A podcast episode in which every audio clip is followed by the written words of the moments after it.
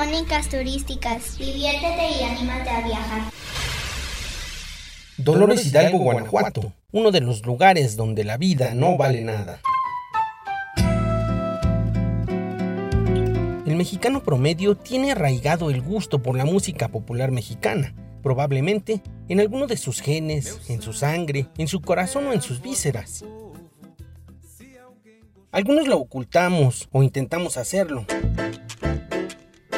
Sin embargo, cuando el tequila y los festejos patrios llegan, gritamos a garganta abierta y cantamos con el corazón en la mano y justo eso es lo que me entusiasmó de viajar a Dolores Hidalgo, Guanajuato.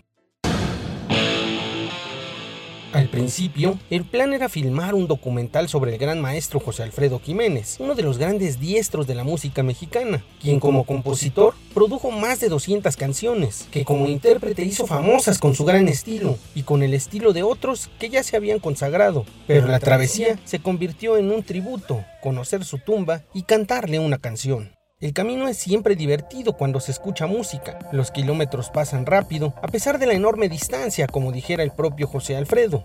Llevamos 40 de los casi 320 que hay que recorrer, aproximadamente 150 andados desde que comenzó el viaje.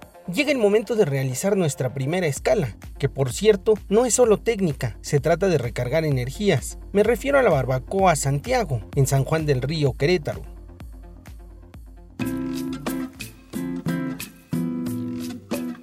A pie de carretera, pasando la caseta de cobro llamada Palmillas, se puede encontrar una zona de restaurantes de todo tipo, desde carnitas, carne de cerdo frita en manteca, pasando por gorditas queretanas, que son tortillas de maíz pequeñas con otros ingredientes, hasta pulque, bebida fermentada del maguey, artesanías regionales, tamales y por supuesto esa deliciosa barbacoa.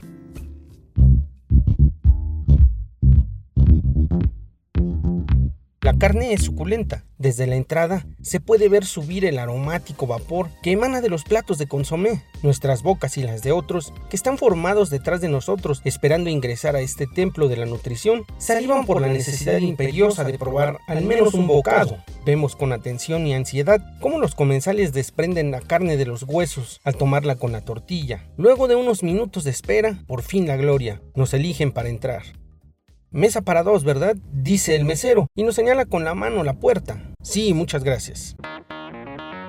Por fin, dentro, pedimos casi de todo, comenzando por tacos de barbacoa, uno de pancita, una quesadilla de queso, un refresco, una cerveza y por supuesto un par de consomés calientitos. El mesero llega con varios platos, dos de ellos con pencas de maguey para mantener la temperatura y el sabor de los tacos. La mesa destaca por su colorido, la salsa roja de chile pasilla, además de ser una delicia, contrasta con los colores verde, café y blanco del consomé. La comida fue vasta, no da lugar ni a pedir postre. La energía se ha recargado y es hora de volver al camino.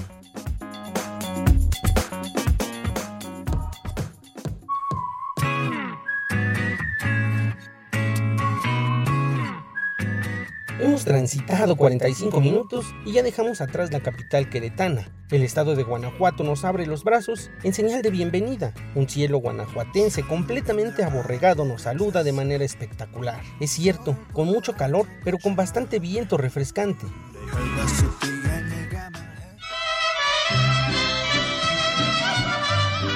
Estamos simplemente maravillados.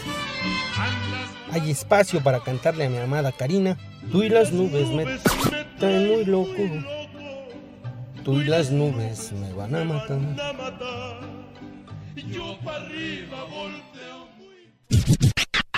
Luego de un rato, sin darnos cuenta entre melodías, anécdotas y planes de viaje, nos vemos dentro de la hermosa Sierra de Santa Rosa y como era lógico, pido que ponga Caminos de Guanajuato en el reproductor del auto, porque bien dijo el poeta popular de estas tierras, ahí nomás tras Lomita se ve Dolores Hidalgo y es ahí donde estamos llegando. Caminos de Santa Rosa, la Sierra de Guanajuato.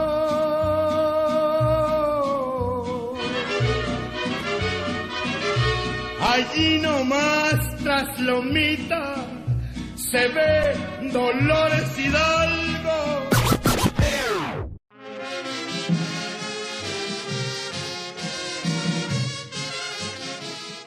El centro de la ciudad es un lugar pintoresco, lleno de carritos de nieve de muchos y apetecibles sabores. El calor estimula la necesidad de algo fresco y pedimos una, yo de vainilla, una tradicional. Karina, gran admiradora del maíz, saborea una de elote, desconocida por nuestros lares.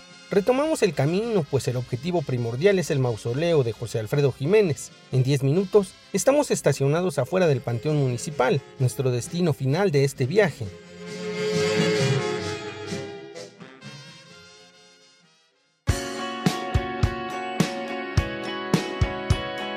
La puerta está coronada por puestos de ambulantes, donde se venden souvenirs, prácticamente todos dedicados a José Alfredo Jiménez, desde el caballito para el tequila, la taza, el tarro, el cinturón, el llavero, el portarretratos, llévelos. Adentro, sin mariachis, sin bebidas alcohólicas, todo respeto y admiración, un colorido mausoleo atrae la atención y siguiendo el flujo de los visitantes, caminamos unos 20 metros desde la entrada para acercarnos a un sombrero de charro grandísimo de piedra, que en su interior tiene una cruz azul, vidriosa, en forma de garganta. Esa es la tumba del maestro.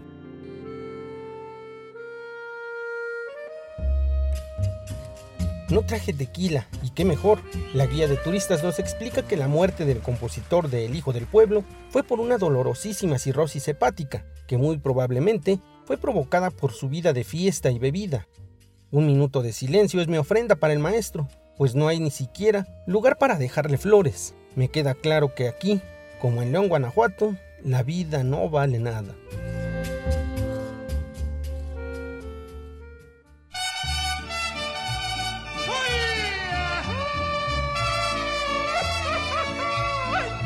Nos retiramos con el mismo respeto y admiración con el que llegamos, pero con la satisfacción de haber cumplido con una huida que antaño se había planeado. Podrás tener mucha suerte.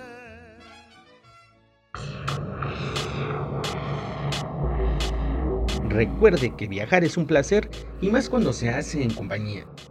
Mi nombre es Héctor Trejo y le dejo mi correo electrónico para estar en contacto trejohector.gmail.com. Muchas gracias.